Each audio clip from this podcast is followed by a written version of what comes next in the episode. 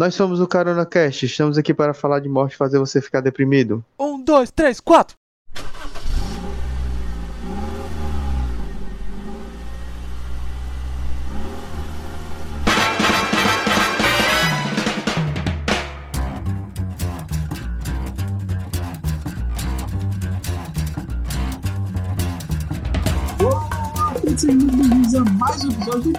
Do Carona Cast, né? O seu podcast semanal sobre qualquer assunto aleatório, né? Eu sou o Wilker Fernandes. E eu sou Felipe Castro e sejam muito bem-vindos, né, a mais um especialíssimo episódio na presença de especialíssimas pessoas que nos acompanham nessa viagem, né?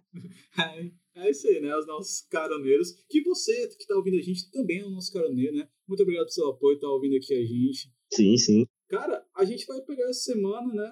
E fazer uma coisa que eu acho que a gente não, não tinha feito muito, né? Desde as nossas origens, né? Falar um pouco mais sobre cinema. A gente fez uma enquete semana na nossa página. Se você não participou, vai lá, segue a gente, Carona Cast no Instagram. Que a gente sempre tá postando alguma coisinha, alguma interação com vocês. Hum, acompanha a gente lá, dê essa forcinha pra nós. No Twitter, segue a gente lá no Twitter. Mas, pois é, não sei qual é o tema, né? E, Felipe, ninguém acertou, cara. Ninguém? Ninguém, cara. Tá. Poxa, cara, que triste. Não, não conta, né? Cara, a gente hoje tá falando um pouquinho mais sobre cinema, né? Não especificamente sobre um filme, como a gente já fez em um episódio passado, tipo, do Godzilla versus o King Kong. Mas a gente vai estar falando Mamaco. mais abrangente de um estilo, né? Não só de um estilo, de uma pessoa em si. Mas antes da gente que você Quero só tocar, tocar num ponto. O filme ainda não estreou. O filme que a gente falou. ainda estamos no aguardo. Mas se você não escutou, vá lá ouvir o episódio. Exatamente, né? Não não é pra final. A gente tá falando aqui por causa disso, mas obviamente a gente fica reunindo aqui uma seleção de pessoas incríveis, das melhores mentes que a gente conseguiu acessar, né? Mas elas também são realmente suas melhores mentes. E eu queria trazer para vocês, se apresentem nossos convidados, por ordem alfabética aí para facilitar as coisas. Você que é um velho conhecido da casa, chega-se aí. Sou eu? Ah, tá. eu de novo, né? Pois é, da última vez eu passei no RH e já tô com minha carteira já assinada. Então, tô aqui de novo. É, minha mente não é tão brilhante assim, é só a cabeça que é um pouco grande, mas vamos que vamos. Opa, agora é minha vez, agora é minha vez. E aí, galera, eu sou o Felipe Lima, estava na estrada com a minha mochilinha e meu Game Boy e peguei essa carona, né, com essa galera. E vamos falar de um tema que eu gosto muito, que é cinema, né? Eu sou bacharel em cinema e audiovisual.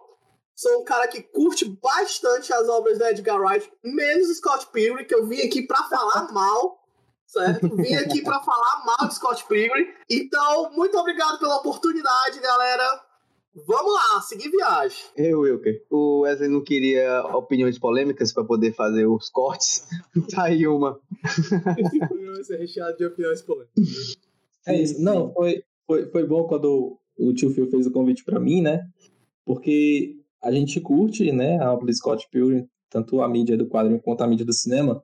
Ele me convidou pra falar sobre, né? E, e ele perguntou: será que o tio Phil toparia? Eu, cara, com certeza, até porque ele odeia. Ele é a Seria- pessoa ideal. Seria no mínimo interessante, porque ele odeia.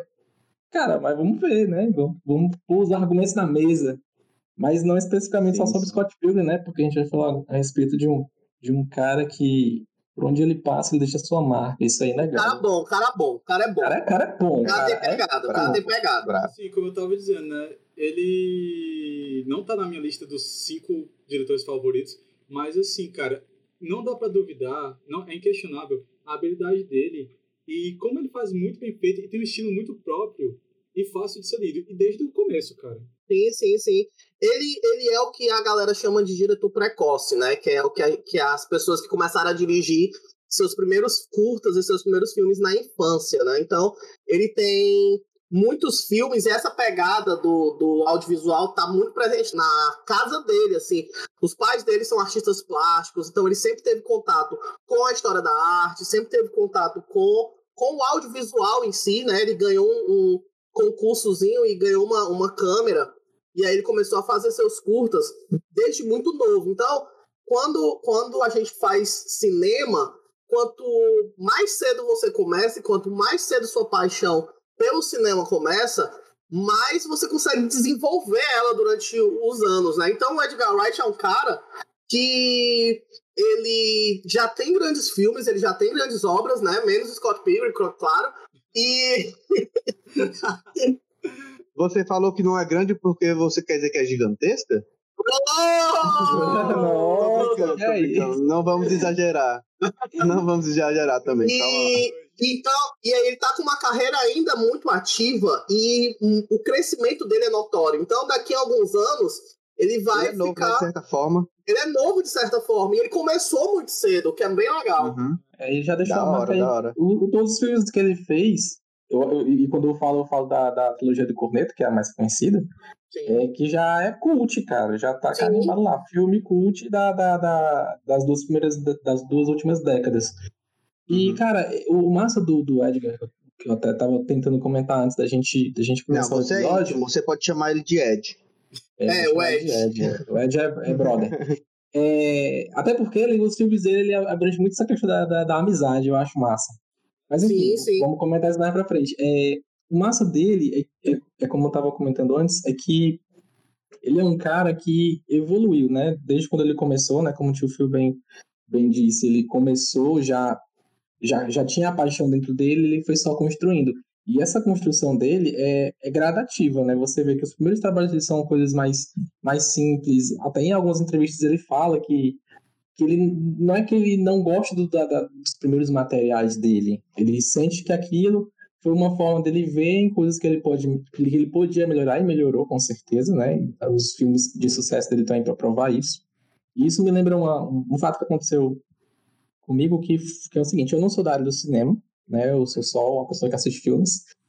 É, eu sou mais da área de quadrinhos, ilustração e tudo mais. E eu sigo a, a Chris Petter, que é uma colorista muito talentosa, que faz trabalhos nacionais e internacionais de quadrinho.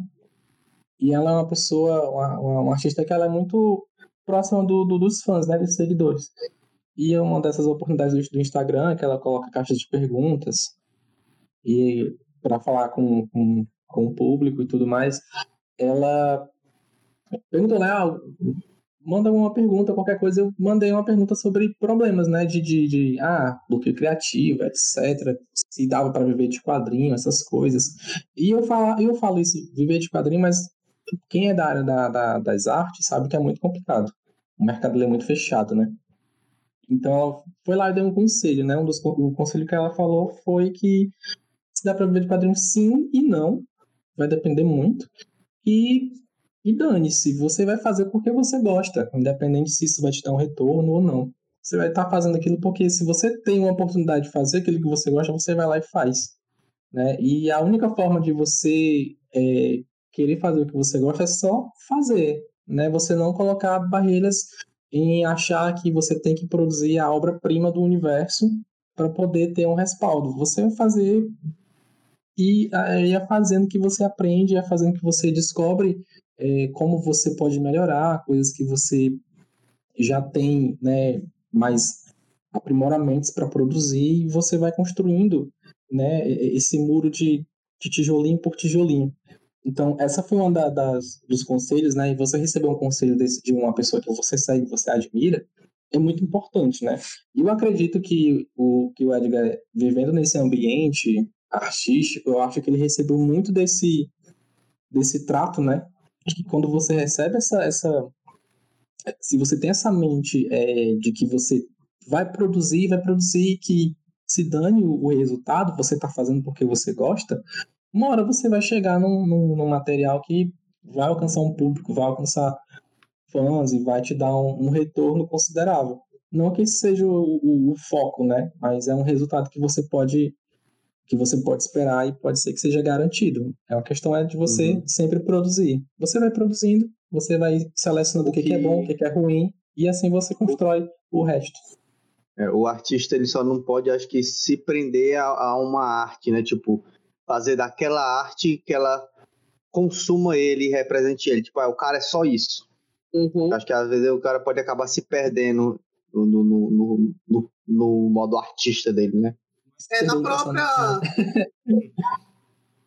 É só complementando o que tu falou, Alvin. Só pra lembrar, tá, ca- caro caroneiro?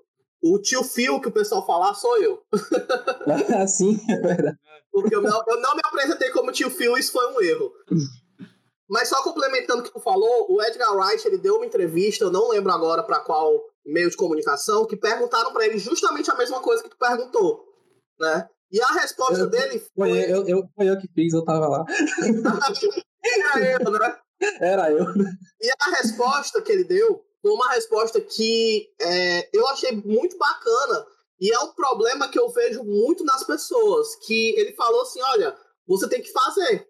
Vai lá e faz. Né? Não pensa, não, não fica no, no campo das ideias, não fica no campo da imaginação. Vai lá e faz. Ficou ruim? Beleza, mas você fez. Porque você só vai aprender fazendo, colocando a mão na massa. E é uma teoria que eu concordo muito né? É, nos anos que eu fiquei na faculdade, o que a gente vê de pessoas que ficam, ai, porque eu tenho um argumento de um filme, de um curta, não sei o quê. Aí você chega e fala, não, mas por que, que não virou roteiro? Por que, que não, não produz? Não, porque eu tô esperando o, sei lá, ganhar na Mega Sena e produzir o filme, sabe? E aí fica um milhão de projetos engavetados que não saem do papel. E, e as pessoas elas têm que produzir. Ah, você quer fazer um quadrinho? Vai lá e faz. Ah, vou trabalhar em cima disso. Beleza, você pode até trabalhar depois ou tentar fazer outro depois melhor. E essa foi, esse foi o conselho dele, né? De, de fazer, de colocar a mão na massa. E isso é uma parada que, que eu acho muito pé no chão. Muito sagaz da parte dele, né? Ele falou que não era de família rica, né? Que tudo foi muito difícil, mas ele foi lá e fez. Fez o seu curta, fez o seu longa, que quase que não era um longa, né? Era 70 e poucos minutos aí.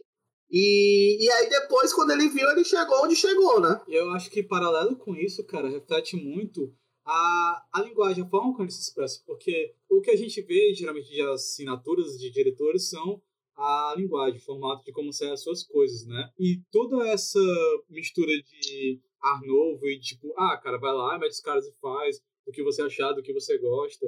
Tem muito, reflete muito nas obras, nas coisas dele.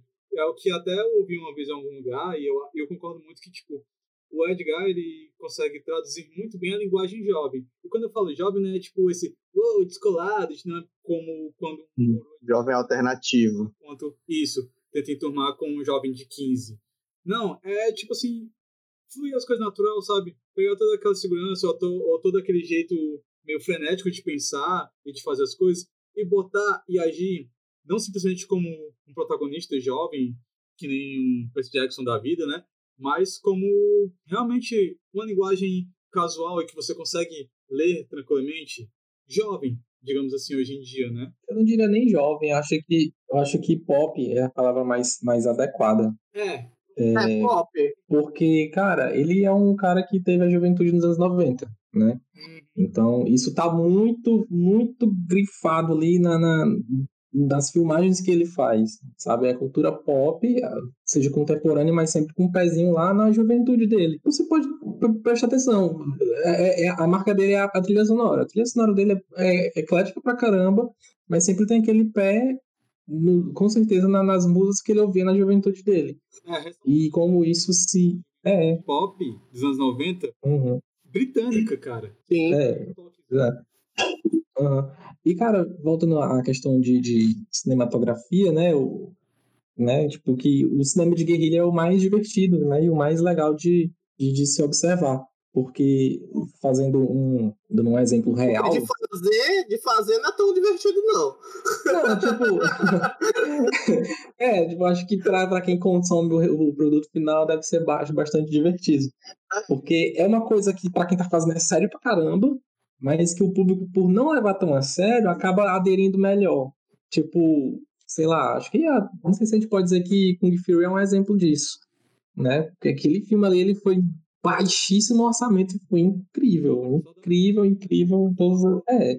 Tipo, E eu disse, é filmes com baixo orçamento, com... não, não só isso. De- não só isso, acho que você cinema fazer. né? meu irmão. É o É, cinema tipo, faca na caveira. é, não é uma coisa nas coxas, não é uma coisa nas coxas, mas também não é uma coisa super produzida. Você, caraca, doido, eu não tenho um tripé. Sei lá, mano, faz um bloco de tijolo e bota a câmera em cima. Tipo, isso, tá entendendo? É um- você dá os pulos pra fazer aquilo que você. Dando um exemplo, no, no ensino médio, eu e o Will, a gente, tava, a gente fez um grupo, né, que era um trabalho de filosofia, ou era sociologia, não lembro agora, que era para fazer uma, um trabalho sobre, sei lá, o tema, a escola de Frankfurt. É, a escola. Foda-se o tema. Isso, a gente ia fazer alguma coisa, tinha que fazer um, um trabalho sobre isso. E a gente pensou, cara, vamos fazer um, um lance, tipo como se fosse um programa de TV falando sobre o, assunto. E enquanto a gente fala, entre isso a gente coloca coisas aleatórias. Então, cara, a gente foi, foi eu, né? Eu lá na casa do, a gente marcou na casa de na casa do Will, ali na famigerada Estrada do Fio.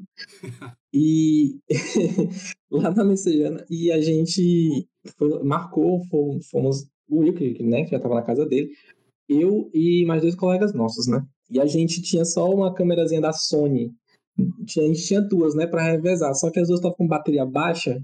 Então, era enquanto a gente filmava com uma, a outra ficava carregando e ficava nesse revezamento sabe? Porque a ideia era a gente ter duas câmeras para pegar dois enquadramentos diferentes e tal, fazer um joguinho de, de edição, mas deu tudo errado, sabe? Então era meio que assim, né? Cara, a gente tem cinco minutos de, de, de cena, grava aí enquanto a outra tá carregando. E, cara, ficou sensacional. Foi uma coisa muito feita assim, não improviso, mas no final a gente fez um trabalho, no mínimo, interessante. Tá no YouTube, quem quiser descobrir o vídeo que a gente aparece, e aí é com vocês. É, Janela News. Se vira, né? Nossa, o cara já revelou. Não, mas é porque. tipo, não tem um underground? Aí abaixo do underground tem tipo as tartarugas ninja, sei lá. E abaixo disso é que tem a gente, entendeu? Então, a Nossa. já, pra tu ter ideia, acho que até hoje o vídeo não bateu nem 100 visualizações. Será, mano? Caraca. Até hoje.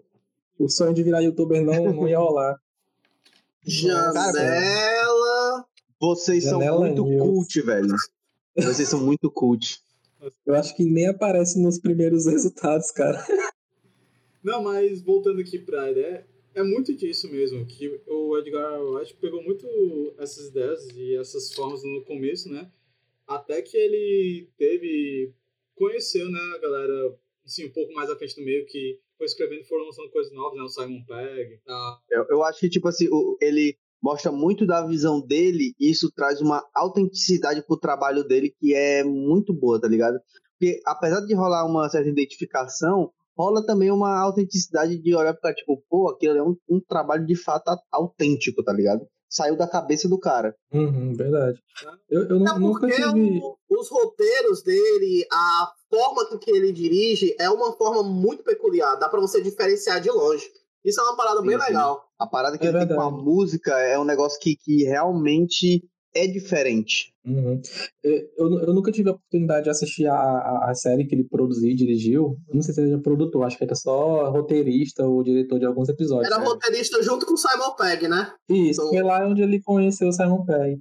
Pois é, eu não tive a oportunidade de assistir a série, mas, tipo, é aquela, é aquela velha e já conhecida comédia britânica que a gente vê no, na- nas séries do, do, do...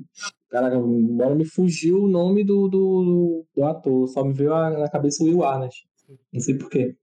Mas, é, essa comédia britânica a gente já tá acostumado a ver, né? Que, tipo assim, o pessoal fala, nossa, comédia britânica, como se fosse, nossa, eu entendo, né, das coisas da Europa. Tipo assim, tem gente que usa esse artifício pra pagar de, de, de cultizão, né? É chato. E, tipo assim, até pra quem gosta, né? Tipo, cara, eu não sou esse tipo de pessoa. Até porque a- o, o lance da comédia britânica é muito mais na, nas entrelinhas do que na coisa mais escrachada, né? Tipo, vídeo o sucesso do The Office, que é uma cópia, né, autorizada da, da, da, da, da série que, foi, que era britânica, né? E pegou toda essa fórmula e traduziu para para a série e todo mundo aderiu e foi, sabe, modelo para outras séries aí até hoje, inclusive. E é Nossa! muito massa as linhas de diálogo que ele utiliza, porque tipo assim, é característico das sitcoms britânicas, mas tem, mas tem aquela pegada do, do, do Edgar Wright quando você quando você assiste, sabe? Tipo assim, a- as linhas de roteiro e, e também a, a forma como é dirigido, filmado, sabe? Tem aquela característicazinha você sabe, ah, essa aí é uma coisa do Edgar Wright. Se não é dele, alguém influenciou. Ele influenciou essa pessoa, na verdade. É, falando aí sobre a comédia britânica e tal, é porque é o seguinte, cara, como a gente tá muito distante, é, quando eu digo distante, até em questão geográfica mesmo, algumas piadas não vão funcionar pra gente da mesma maneira, entendeu? É então, tem toda a questão do contexto, por isso que tem muita gente que acha o humor britânico fraco, tem gente que acha o humor britânico é, difícil demais, tem gente que acha o humor, humor britânico simples, porque é, é diferente quando você vê uma, uma, uma parada americana, porque a gente tem muito mais contato com as produções audiovisuais americanas, e Uhum. uma Porque coisa brasileira, né? americanos também, né? Sim, americanas, norte-americanas. Não, sim, sim, eu falo assim porque, o, porque os americanos tratam os americanos, tipo, só eles, tá ligado? Sim, sim, sim. Aí a é gente, É. E aí, é, a gente tem. É, é como se a gente tivesse. Vocês já viram humor japonês? Meu irmão, É bizarrão, né? é tipo, não funciona, entendeu? Com a gente. É meio, é, meio, é meio esquisito. Eu gosto dos programas de maratona. Mas isso que o tio Phil falou, mano, é, é, eu eu assisti essa- essas- esses dias, na verdade. Eu sigo, eu sigo o canal do Thiago Hora, quem quiser pesquisar aí depois, quem tá ouvindo. O Thiago Hora, ele fez um vídeo recente que era ele respondendo um, um seguidor dele sobre.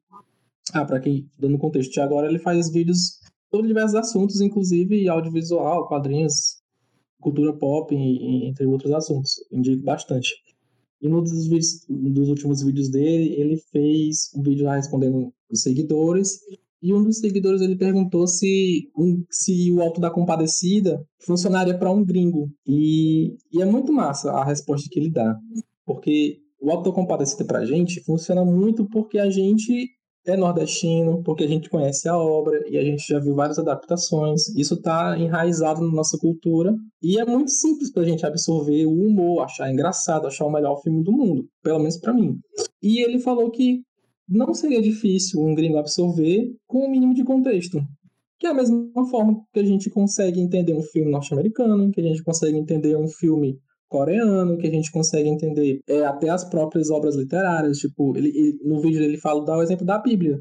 A Bíblia, a Bíblia é um livro que foi escrito há centenas de anos atrás, num contexto social e cultural totalmente diferente, e que a gente, te- por, meio da, da, né, da nossa, da, do nosso país ser bastante católico, a gente ter recebido a catequização quando era criança, então esse contexto mais facilitado para a gente fez com que a gente compreendesse melhor essa linguagem, essa, essa aquela abordagem da literária que tinha no livro da Bíblia, que é um livro bastante complexo. E a gente consegue aceitar de boas aquela história. Independente se você é uma criança, se você é um adulto, você entende o que simboliza a crucificação de Cristo, a ressurreição, etc.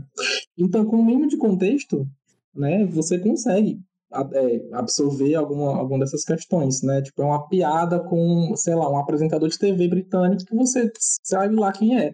Mas que se fosse um filme que falasse da ópera, você já pegaria num segundo, sabe? Então é muito, é muito mais sobre essas questões de, de você ter o contexto. Sim. Uhum. E, mas assim, né? Partindo desse ponto, o na evolução do próprio, do próprio Edgar para suas obras. Como ele consegue tornar aquele estilo, tanto de comédia quanto de estilo próprio dele, fazer tudo isso que a gente está falando de montar e tudo mais, traduzir para algo mais, assim, da própria cultura pop, mais é, cotidiano até, né? Que a gente vê, assim, que eu acho que foi o primeiro grande estouro dele mesmo a nível mundial, foi, com Quase Todo Mundo Morto, né? Aqui no Brasil, mas o título original é Shaun of the Dead. E é uma piadinha aí com, Sim. com, com o George Romero, né? Eu acho. Acho que É, exato. o filme é cheio de coisas do, Jorge Romero e do filme do, do Sam Raimi também, né? Os.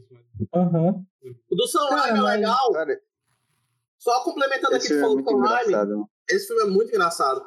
Tu falou do Sam Raimi, eu lembrei de uma coisa, que ele é muito influenciado pelo Sam Raimi. Ele tem, Uhum. ele, ele assistiu um documentário sobre o Evil Dead. E aí isso foi um dos momentos mais importantes da carreira dele, ele já falou diversas vezes isso. Então ele tem o, ele tem o Sam Raimi como um dos, dos das inspirações, podemos dizer assim, do, desse, desse, dessa questão do cinema mais autoral, né? Cinema mais, mais de guerrilha, mais de. Porque o primeiro Evil Dead ele é bem. Bem, bem, como é que eu posso dizer? Ele não chega a ser trecheira, mas também não. Isso, é. É, Mas é, é, um- é- ele é um filme. Podemos dizer que é um filme. É um Com filme, certeza é um filme. um- um- Tem todas as características Exato, de um, né? É, Tem todas as E- características de um filme, exatamente. Exatamente, eu diria que é um filme. É, e, cara, eu- tipo assim, é muito da- daquela coisa, né? Existe a, a célebre frase de que diz que você é o que você come, né? Eu também acrescentaria que você é aquilo que você observa, sabe? Então, você, vo- quem Você você, tá comendo com os olhos. Exato, também, exatamente.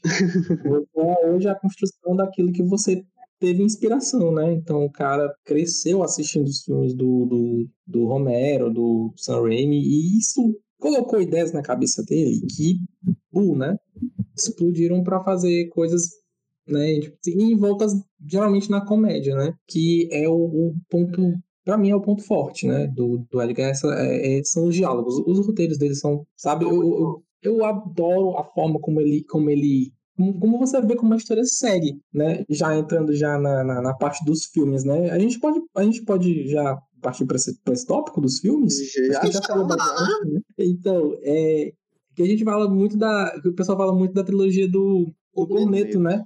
Que, que, que tem lá as referenciazinhas do, do, do sabor do corneto em cada fio, tudo mais. É, e, e é interessante as linhas de, de, as linhas de diálogo, que, porque, tipo assim, o roteiro que ele constrói é muito bem amarradinho. Eu gosto muito, sabe? Ele, tudo que ele te apresenta, ele resolve. É muito difícil ele te deixar uma ponta solta assim, ou deixar uma coisa muito aleatória. Tipo assim, é porque, tipo assim, falando da trilogia, fora o, o, o Scott Pilgrim e o Baby Driver, que são outros, são pontos bem fora da curva, porque a gente tá falando já do, do cinema do Edgar enquanto ele tá lá na, na, na Inglaterra, né?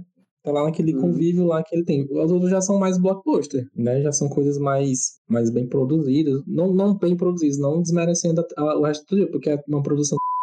Desculpa a palavra. Grana, tem É, mais grana. mas- é, Hollywood, né, cara? Hollywood. Hollywood. Você- Tem mais grana, tem mais dinheiro. é mais dinheiro. E o que acontece? O roteiro dele é muito bem amarradinho e tal. É aquele, aquele humor de coisas absurdas, sabe? Tipo assim, mas não é aquele humor absurdo, em tudo que é absurdo, tipo. É. Por mais que eu adore os filmes do Adam Sandler, Nossa, o filme vai entrar, vai ter um colapso.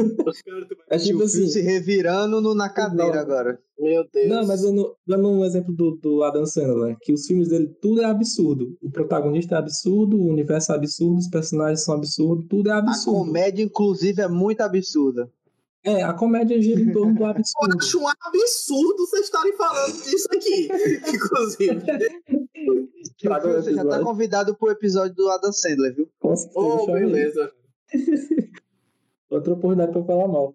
Mas, tipo assim, o lance dele não é tudo ser um absurdo. Tipo assim, o ponto de virada da ação é um, uma- de um absurdo que você não tá preparado, sabe? Mas ele não desmantela o resto, sabe? Você aceita que é absurdo dentro da sua, sabe? Da, da sua, da sua crença, né? Da sua suspensão de descrença lá. E você segue o filme numa boa. E a forma como ele dá essas viradas é muito massa. E acho Engraçado que é aí- no, no, no Shaun of the Dead, né? O Todo Mundo Quase Morto, que é um absurdo ter zumbis ali e os caras ficam, tipo. Eles estão É. vivendo naquele mundo e, tipo, cara, beleza, tem pessoas massa. mortas aqui, e aí? Enquanto Eu acho- não tá me afetando, enquanto não afeta o Aham. meu mundo, o mundo pode tá pegando fogo, entendeu? Que a partir do momento que, que, que interfere neles é o ponto de ignição pra eles começarem a aventura, né? Não, Isso é, é porque, tipo assim. fico vendo o mundo agora das pessoas convivendo entre- aham. com os Uhum. até casando. É, exato, é outra coisa. Tipo assim, tudo que ele coloca lá, é como eu falo, nada ali ele deixa. Ele não deixa ponta solta nenhuma. Tipo assim, embora ele não explique como originou, e isso pouco importa, até É. porque ele não tá falando da epidemia zumbi em si, ele tá falando da história do chão.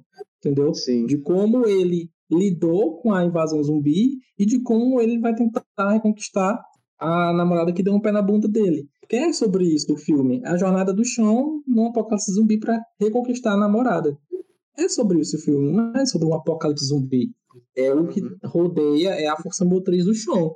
Engraçado que Entendeu? o apocalipse zumbi ele é só um que a mais no cara tentando é, ser gado, tá ligado?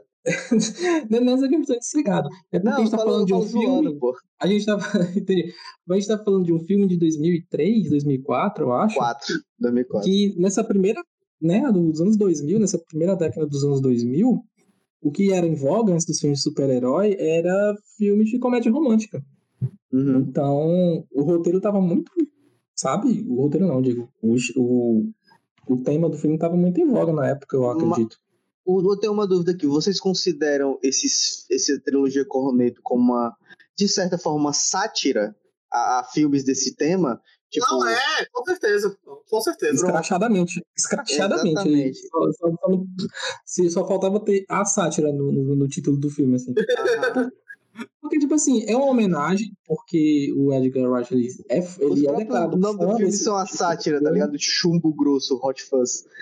Pois é, exato. E, e, e é declaradamente uma homenagem a uma sátira mesmo. Tipo assim, não Sim, uma sim. sátira, uma coisa assim, né? Porque a- ainda tem aquele, aqueles elementos do ridículo, mas tem aquelas coisas da referência, né? Ele é o referências- É, exato. Ele tem as referências que ele, que ele adquiriu e ele se referencia, né? Tipo, eu acho que a trilogia do Correio também poderia ser a trilogia da cerca, porque todo filme da trilogia do Correio tem a, a cena dele pulando a cerca, e é muito engraçado. Sempre tem lá. esperando. É, eu fui exatamente, cara, será que vai ter a cena da cerca? Você é surpreendido, tem a cena da cerca. E é sempre Às diferente vezes- e tal. É, exato, tipo assim, às vezes, o que é muito massa no roteiro dele é que às vezes é uma coisa muito. Você já sabe o que vai acontecer, né? É muito previsível e você, ah, vai acontecer isso. E realmente acontece. E tem vezes que ele te desarma assim, de uma forma, cara, vai acontecer isso. Acontece justamente o contrário. E, e é massa essas contradições que ele, que ele coloca no, no- nos- nas linhas de diálogo que são totalmente opostas ao que está acontecendo, né?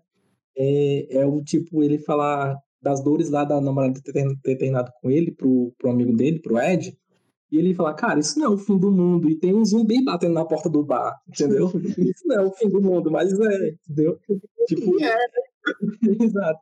E é massa ele, tipo, usar essas antíteses, né, dentro do, da, da cinematografia dele, porque isso enriquece bastante o, o argumento da, da, da, série, da, da- do filme. Porque você tem o personagem do Sean, que é um cara que tá na merda, tá sendo pressionado pela família, tá sendo pressionado pela namorada pra tomar um rumo diferente, mas como ele não quer abandonar o melhor amigo dele, ele não consegue, então ele fica preso nessa esse estigma de ah, tá tudo bem, vai dar tudo certo, ele tem um emprego merda, a namorada dele tá querendo terminar com ele, ele não tem um relacionamento muito bom com a mãe, e a vida dele tá um caos, e quando fica mais caos ainda, ele não nota, porque ele já tá estagnado. Então, as- aquela cena daquele tracking, né? Que ele indo comprar o, o indo na loja de conveniência comprar o corneto, logo no comecinho do filme, que a, a, epidemia estoura.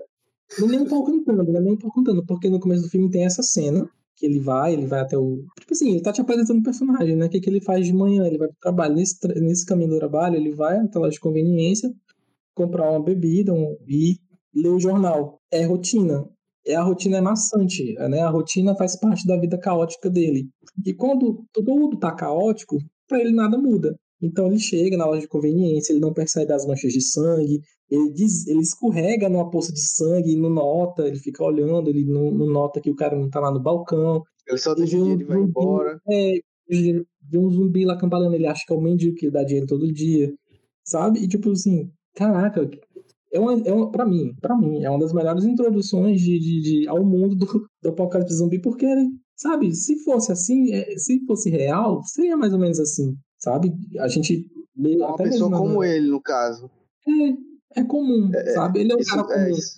sim, Ele sim. nunca, ele nunca se pro, ele tenta se provar ser um cara heróico, mas nunca é, ele tem esse porte, né? Ele Uhum. tenta, mas ele não tem, ele não tem um porte. Todo mundo reconhece que ele realmente não tem um porte. Ele diz que tem um plano, mas o plano é um, nunca vai dar certo porque ele não tem esse porte. E as coisas dão errado e é o desenrolar do filme. Eu acho incrível. Isso pra mim é, é da- do, só, só mostra que o roteiro dele com a cinematografia que ele tem combina bastante. E como, como o Felipe já tinha falado antes, né, dá uma certa autenticidade no, no, no, no trabalho do cara. Ajuda muito pra ele ser o roteirista e o diretor, né? Sim, Isso. sim. É, agora falando de um pouco do, do- de uma parada um pouco mais técnica desse filme, o que me chama muita atenção nele é porque ele utiliza os mesmos elementos que ele utilizou no curta dele, né? Uhum. Lá atrás, quando ele estava começando a carreira. E é os mesmos elementos que ele utilizou no longa que ele fez, né? De 70 e poucos minutos, que tem, é mó polêmico, porque tem gente que diz que não é longa, porque tem crédito demais, enfim. Mas ele utiliza os mesmos, os mesmos elementos que é é, corte rápido, é, aquele zoom Sim. que aproxima em, em, em plano detalhe, a centralização de câmera, das coisas, né? Sim, sim. Movimentos de câmera. Então ele é um cara que ele bota sua assinatura muito forte desde sempre, entendeu? Isso ele é, é muito fiel, legal. Fiel a ele mesmo. Ele é fiel a ele mesmo, porque assim, quando a gente está dirigindo, a gente sempre tenta experimentar, e aí vai ali um pouco diferente, aí, ah, eu gosto desse tipo de câmera, ah, mas eu quero usar essa lente, eu quero tentar fazer isso aqui. Ele não, ele não, meu irmão, eu vou fazer a piada aqui com a, mesmo, mesmo tipo de coisa que eu domino, que eu estudei, que eu sei fazer, e dá certo, né? E dá certo até hoje. Porque ele utiliza uhum. esses elementos também no Baby Drive, então. Uhum. Cara, falando já de Hot Fuzz, tem a cena em que ele tá perseguindo o cara que tá roubando a loja. Se você pegar a cena, essa cena, e comparar com aquela cena de fuga do, do, do Baby Drive, cara, é, é, é idêntica. Tipo assim. Sim. É. Sabe? Você bota uhum. lado a lado, você botar a mesma trilha, você, caraca, é o mesmo filme, sabe? tipo assim, deve ter dado um trabalho desgraçado para decupagem e para o continuista, porque, meu amigo, é frenético, sabe? Tipo, as transições que o Edgar usa é, são sempre brilhantes, sabe? É muito verdade, criativo. verdade. As transições dele as são realmente muito criativas. Uhum. Muito outra genial. Coisa também, outra coisa também é que ele utiliza muito de rima visual nas, nas transições. Uhum. E, cara, isso deixa de uma elegância, né? Esse, uma esse, esse, negócio da, da repetição, né? Tipo, que deve dar muito trabalho, é para deixar o, o trabalho cada vez mais da forma que ele imagina, né? Uhum. Tipo, uma cena simples daquela do Scott Pilgrim, por exemplo, quando ele recebe a encomenda da Ramona, né? Que, tipo assim, ele só joga fora. Aquilo ali foi gravado umas 30 vezes para poder dar certo. Até ele é. acertar. É. Ele só recebendo e jogando de costas, recebendo e jogando de costas, entendeu? Uhum. Até ele acertar a cesta de lixo e ficar um, um, um, um, corte, tipo, pro diretor perfeito, foram só umas 30 vezes, tá ligado? É, pois é, tem um vídeo que mostra esse, esse bluff aí deles gravando essa cena engraçada.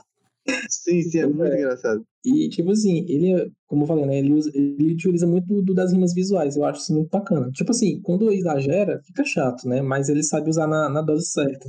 Né? Porque... Ele, ele, sabe, ele sabe dosar, ele sabe dosar. Porque o filme ele sempre começa lento. Tipo assim, cara, existem esses personagens aqui, eles interagem dessa forma.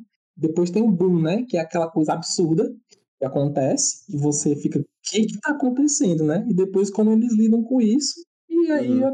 Conclusão do, da, das coisas, né? Tipo, no, no, no, no Chumbo Grosso tem a, aquela, toda aquela questão, né? De uma sociedade que tá, com, que controla. Nossa, é uma coisa muito absurda, porque as motivações dos assassinatos que acontecem são é muito galhofa. Então você aceita.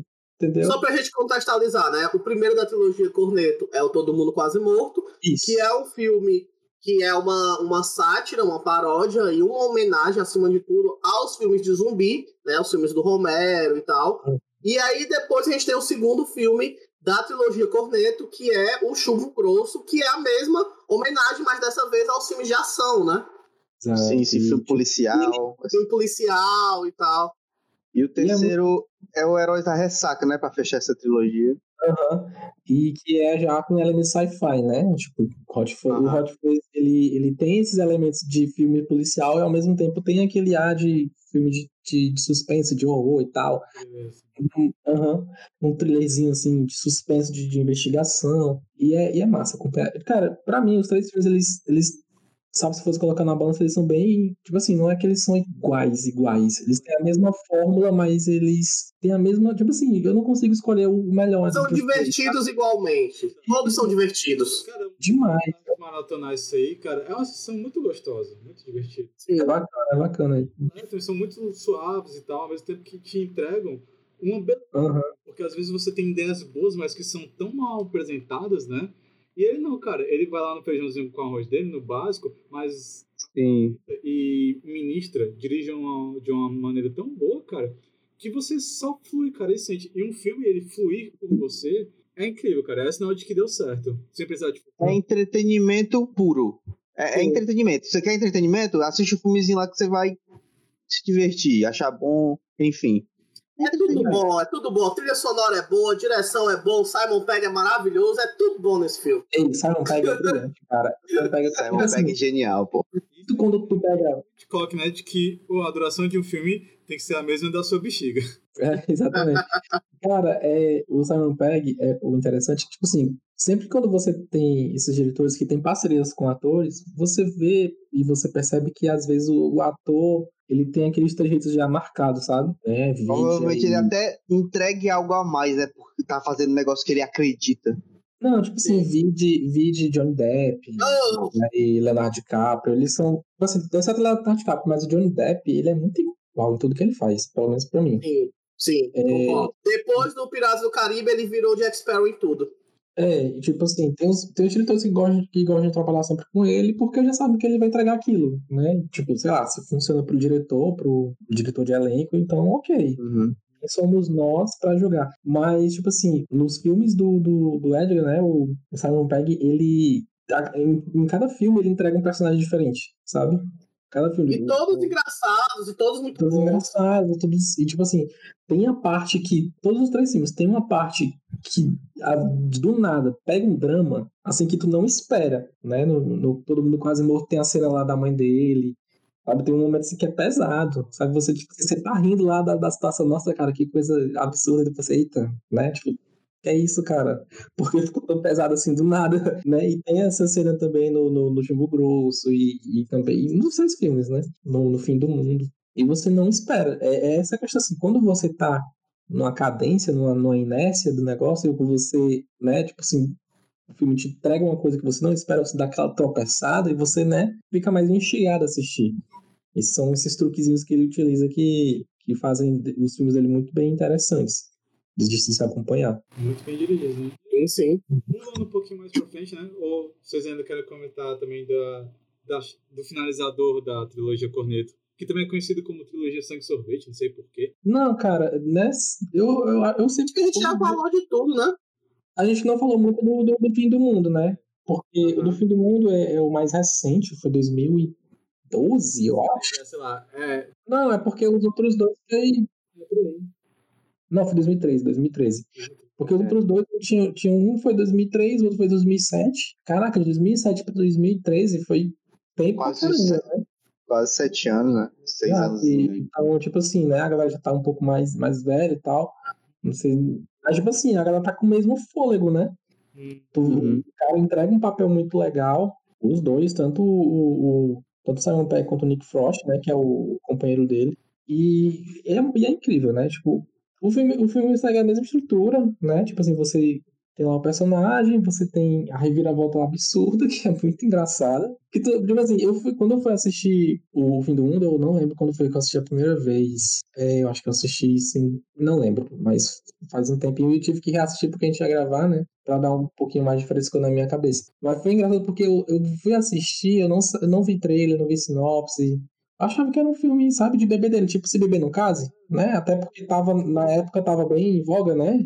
Filme de bebedeira, essas coisas. Pensei, ah, cara, é um filme de bebedeira, né? Tipo, comum como qualquer outro. Vai ter um piada de bebum, né?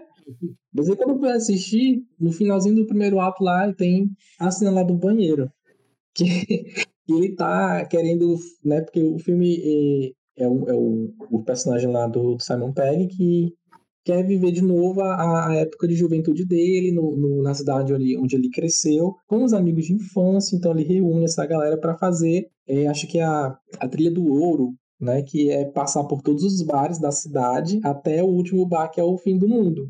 Por isso que o nome do filme é O Fim do Mundo, que é o nome do bar. E, e ele chama esses amigos de infância depois de 20 anos para fazerem a trilha, porque eles tinham feito na adolescência e não tinham conseguido chegar até o final e tal. Enfim, né? Você, ah, vai ser um daqueles filmes lá de bebedeira e não sei o quê. Mas aí, chega um momento lá que eles estão lutando contra robô, cara, do nada, sabe? Assim, do nada. Então, pra mim, quando eu fui assistir a primeira vez, foi uma coisa assim que eu fiquei, caraca, esse filme acabou de ficar simplesmente mais incrível. Assim, eles viram o Não lance. esperava por isso. É, Só melhora, né? só melhora. Caraca, os robôs de sangue azul, assim, nossa, doido, que doideira. E, pô, fantástico. E, e outra, ele é igual o o Todo Mundo Quase Morto, porque, tipo assim, existe um desastre, né? Tipo assim, nada é por acaso, realmente o mundo acabou. Teve um apocalipse lá, causado pela, pelos robôs. E teve as consequências, né? No final mostrou o que aconteceu depois, como é que a humanidade lidou com aquilo. E, para mim, esses detalhezinhos são, sabe, a cerejinha do bolo, sabe? Que não deixa a coisa jogada, assim, largada. É. Né? Que não é só por ter, não é só um elemento a mais para o filme. Ele dá o que o público quer ver, né? né? Tipo só, ah, vou deixar aqui que pense. Não, ele, ele tem uma história contada que você segue e vai. Uhum. E, e aí, né, a gente pulando um pouquinho mais à frente, pulando um pouquinho, já continuando, vem assim o que muita gente diz que é a obra-prima dele, né?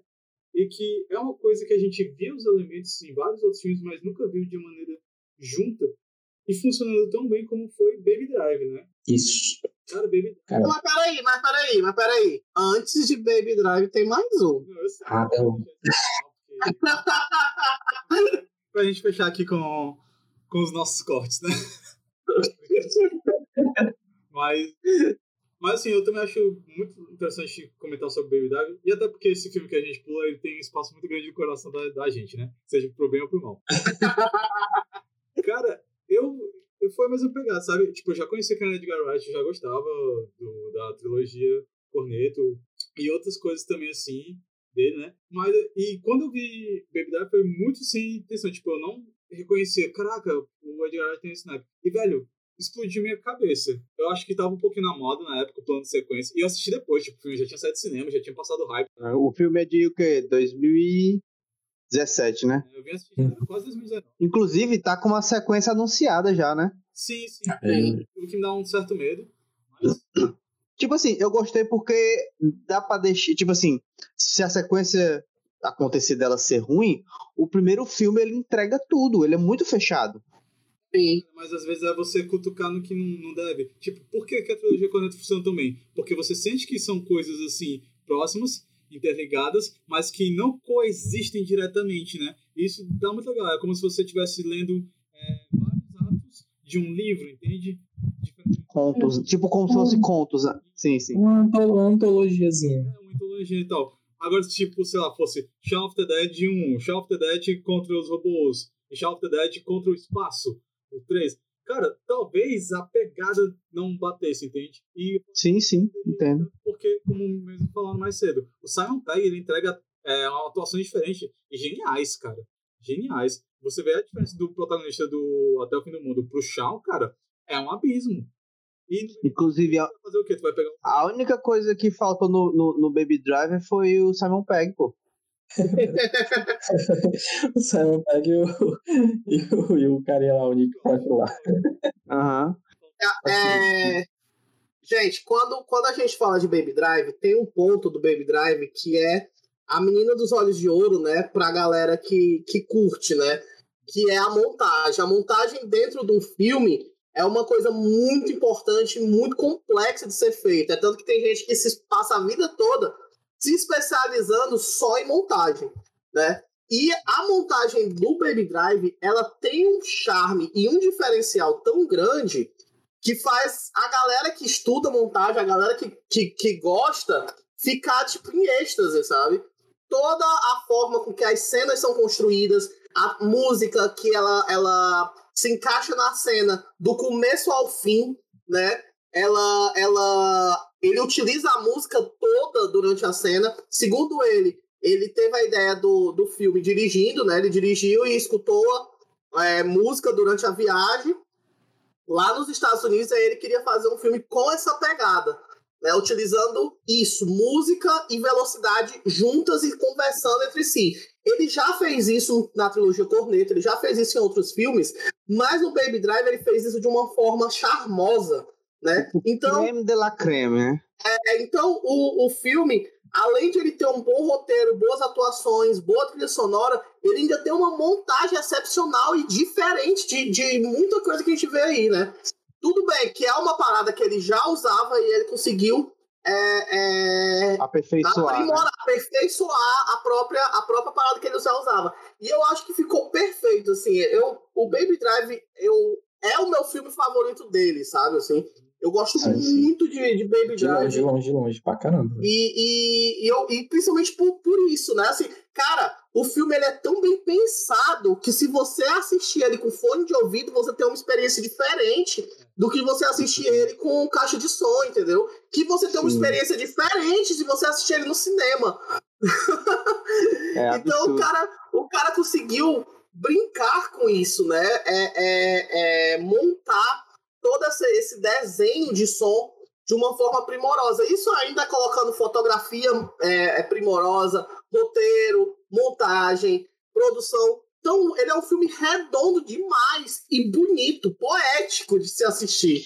É, é um filme que é tanto filme pipoca quanto filme cult, tá ligado? Sim, Tipo assim, daqui a alguns anos você vai, vai tratar esse filme como um filme cult, tá ligado? E ele ao mesmo tempo é um filme pipoca que você pode assistir fácil pra se divertir. É um filme que você pode é, assistir facilmente pra você estudar cinema, tá ligado?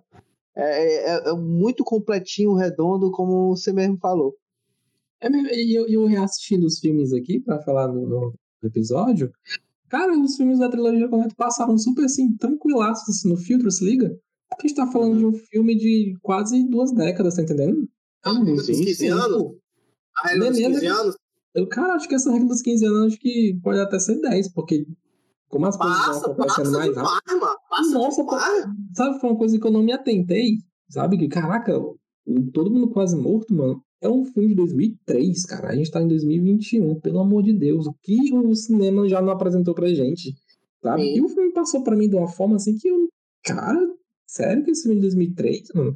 Se ele tivesse, sabe, uma fotografia mais remasterizada, ele ficaria milhões de vezes melhor, com certeza. Mas, poxa, isso foi uma coisa assim que foi tão natural assistir, porque ele não precisa de uma coisa absurdamente bem produzida para ser bom. Lógico que isso conta, né?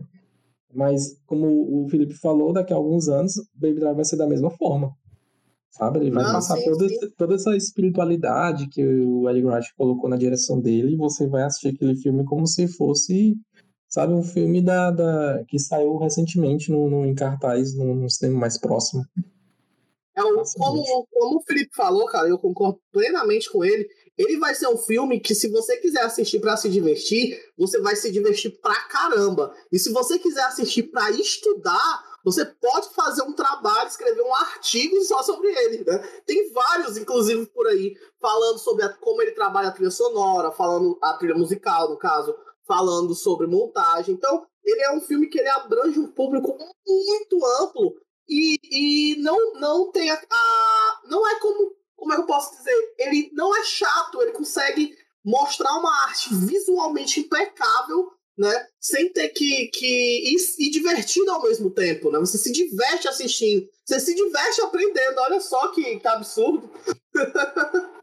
Exato. É muito bem construído, cara. E muito bem, assim, lido, porque, ok, ele tem todas as maravilhas, assim, cinematográficas, técnicas que a gente tá falando, mas pega uma pessoa que não liga pra nada disso, que é simplesmente sentar e assistir o filme, cara. Tu vai assistir tranquilamente, tipo, é, um conhecido meu, que é um cara que, assim, ele assiste filmes casualmente, ele não, sabe, não costuma diferenciar e tal. Aí um dia eu tava passando e quando eu mostrei Baby Driver, ele, caraca, mas esse filme é muito mais. E passou, assim, uns 15 minutos pra mim falando sobre o filme, sabe? É verdade. Tem filme que deixa a gente assim. né, uma pessoa que não tem, assim, vivência, que tem afinco com o cinema, se sente desse jeito, né? Imagine para as outras pessoas que já que anseiam por, por ver uma obra sair também. E, cara, eu acho que muito de fruto disso, claro, todo mundo da produção, todas a atuação, tudo isso está envolvido, mas é porque realmente é puramente o dedo do Edgar ali. Porque eu vejo no Baby Driver, eu sei que eu consigo ver que é um projeto que ele cultivou muito tempo no coração.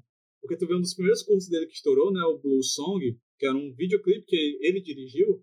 Cara, você vê que é, é Baby Drive todinho. É um cara no carro é, ao ritmo da música, fazendo um assalto a um banco. E aí o cara até conta: Ah, quanto tempo tu acha que vai levar o assalto? O parceiro dele diz. Que inclusive um dos parceiros da Nick Frost. Ah, vai levar 4 minutos. Ah, 4 minutos então vai ser essa música. Não, peraí. 3 minutos e 59 dá certo. Oh, peraí, então vai ser essa outra música. E acaba tocando Blue Song. Nossa. tem no YouTube, né? Você vê, é maravilhoso. Aí você vê isso que é, sei lá, de 2002, 2003. Aí passa Baby Driver e caraca, velho, é tudo aquilo como, como, como era pra ser montado e com todas as belezas, com tudo que tinha direito e, e saiu do jeito que era pra Uhum. lindo. Eu acho que e é Bacana demais. com medo de Teram dois, sabe? Ah, mas tipo assim, é, eu, mão do cara, mano? eu, eu entendo a frustração, sabe? De, de, às vezes você. Às vezes não precisa. Realmente, Baby Drive, hoje, ele. Na, quer dizer, na época, ele realmente não precisava da sequência. Até porque não tinha ponta solta nenhuma. Tudo foi resolvido, tudo foi tudo que foi apresentado foi resolvido. Uhum. Cabe um dois se você mostra, colocar ele em um outro ambiente, sabe? Porque se você fizer um Baby Drive 2 igual ao primeiro, não vai ter impacto nenhum. Tipo, quais são os Verdade. desafios que o Baby Drive vai enfrentar agora? Ah, são os mesmos do primeiro, mas eu já vi, sabe? Então eu acho que esse é o maior problema, pelo menos na- no meu ponto de vista. Mas, lógico, se eles mostrarem o filme com os mesmos elementos do primeiro, vai ser divertido, vai ser incrível, vai ser ok. Mas, tipo, só vai faltar aquele, sabe? Cara, eu queria ver uma coisa diferente. Porque já tem o Baby Drive primeiro, sabe? Talvez, Por que eu tô assistindo a mesma coisa de novo? Hã? talvez ser um Baby ser uma outra história com outros personagens, mas naquele estilo, entendeu? Uma nova problemática com aquele estilo, com outras pessoas. Pode ser. É, complicado, cara, porque Qual- é difícil teorizar. É difícil teorizar em cima de um filme tão redondinho, né? É, exato. É muito difícil a gente falar, ah, mas se fizer isso, mas se fizer isso, sabe? Porque é um filme tão redondinho que é muito difícil, muito difícil teorizar em cima. Os mesmos atores foram confirmados, os mesmos, assim, digo assim, os principais, né, no caso. Ah, eu não sei. mas Eu também fui não tenho atrás. ideia. notícia de que o Elsa Elliot, o cara lá que fez o Baby, né? Tinha sido confirmado. Uhum. Não, não lembro. Mas faz um bom tempo que eu vi isso, né? E essas notícias É. a gente não, não pode confiar. né? É, eu vi que ele tava fazendo um terror, né? O Edgar Wright. É, eu também fiquei sabendo que o, que o próximo. Aham. Eu, eu tô muito curioso pra ver como é que ele vai trabalhar com esse gênero, porque. É, não vai ser terror tipo of the Dead, vai ser terror, terror mesmo, com a ideia de. É, vai É. ser terror, terror mesmo. Ele vai ter que se segurar nas piadinhas, tá ligado? Não, que tem, aqui tem as piadinhas, o etc. Que é a, é a, a, não, a, li- é, é a mas não todo do tempo, cara. Não, Mas, eu, tipo sei, eu assim- falo assim, tipo assim, a- do alívio cômico, né? Que, tipo, dá pra ter alívio cômico no terror, mas você não pode perder o foco, né? Que é o, o, o, o, o- o- a trama, o suspense, né? Ah, sim, sim. Last Night in Soho. Isso, É. é, isso aí mesmo. É, tá pra esse ano, né? lançado, né, em abril. Cara, eu não sei, porque a pandemia deve ter atrasado bastante as coisas, né? Não sei se vai Provavelmente. sair esse ano. Mas quando sair vai ser o. Esse filme, já, entre aspas, já tá todo feito.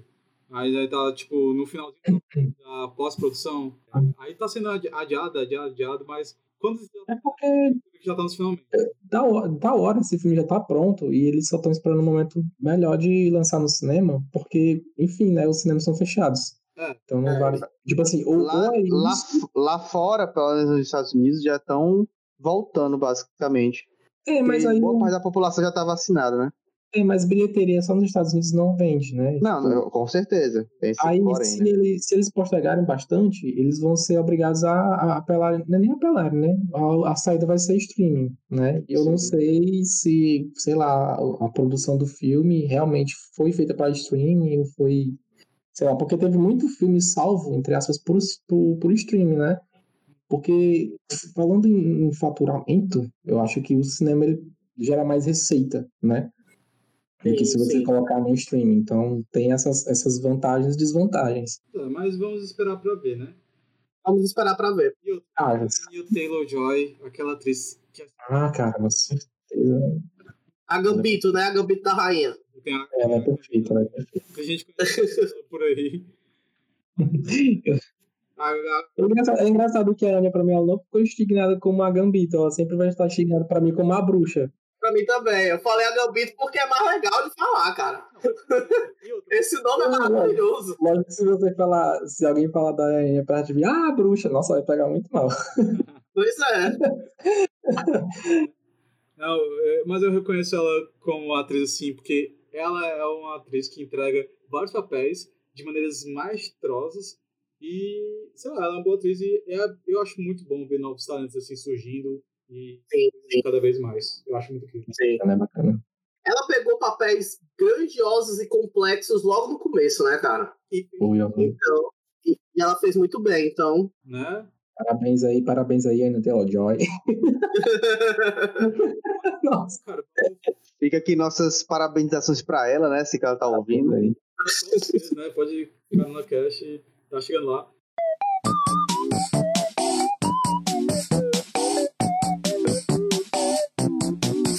Cara, eu acho que agora chegou o momento de a gente falar da obra-prima, né? Opa! Exatamente, a gente aqui falou do começo de tudo, né? Mas vamos para os primorosos, que para mim, mas como eu expliquei antes, né, tá mais por causa de outras razões, é o meu filme favorito. Passo especial reservado do coraçãozinho, né? É, que é sentimental para mim. No meu também. Ah, não. É ilegal. Tá todo mundo aqui.